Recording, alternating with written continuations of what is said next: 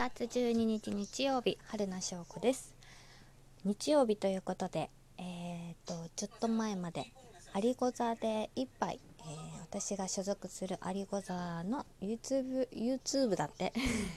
YouTube チャンネルですね、えー、の方でライブ配信をしておりました。今日はメンバー樋口流星のお誕生日ということで、えー、またお家の中でスイカに輪ゴムをいっぱいかけて爆発させるというちょ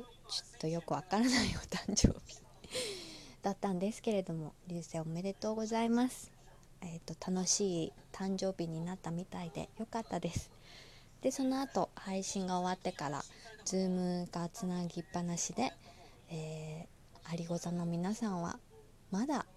えー、何やらべちゃくちゃ。雑談を、あのー、なかなかね解散しないありご座でございます。えー、っと私もねあの12時までにラジオトークを取らねばならぬので今ちょっとこちらの音声をミュートにして、えー、ここで 録音をしているわけでございますが、えー、お腹が減ったので今実家から送ってもらったチキン